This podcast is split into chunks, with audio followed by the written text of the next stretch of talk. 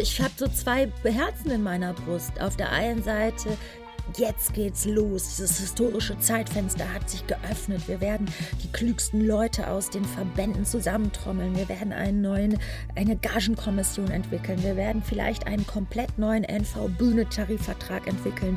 Ich kenne so viele superkompetente Menschen. Jetzt ist das Zeitfenster und jetzt ist das Potenzial da. Und wenn das jetzt verschlafen wird von den Mitgliedern, dann raufe ich mir echt die Haare und kriege einen riesen Wutanfall und betrinke mich. Und auf der anderen Seite denke ich, äh, oh Gott, das muss ja auch ich machen. Ausschalten. Man kann die nicht wegmachen. Die ist jetzt überall. Wenn ich aufs Handy gucke, wenn ich die Zeitung aufmache, überall sehe ich diese Aktion oder die wurde mir auch so zugemutet und ich kann gerade gar nicht davon weggehen, auch physisch, weil sich gerade alles im digitalen Raum abspielt.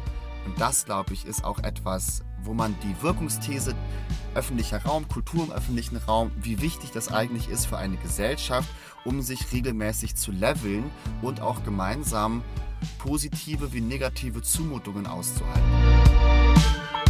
Wenn mir menschliche Symptome gezeigt werden, was Paragraphen mit ihnen machen, dann das motiviert mich unheimlich und ich würde sagen, das ist echt mein Motor.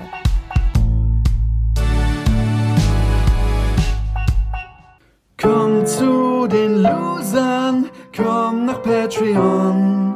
Du solltest dich sputen, glaub mir, es wird sich lohnen. Exklusiv und dreckig mit Loli und Johanni Maus. Schmutzig und sexy, probier's jetzt gleich aus. Probier's jetzt gleich aus.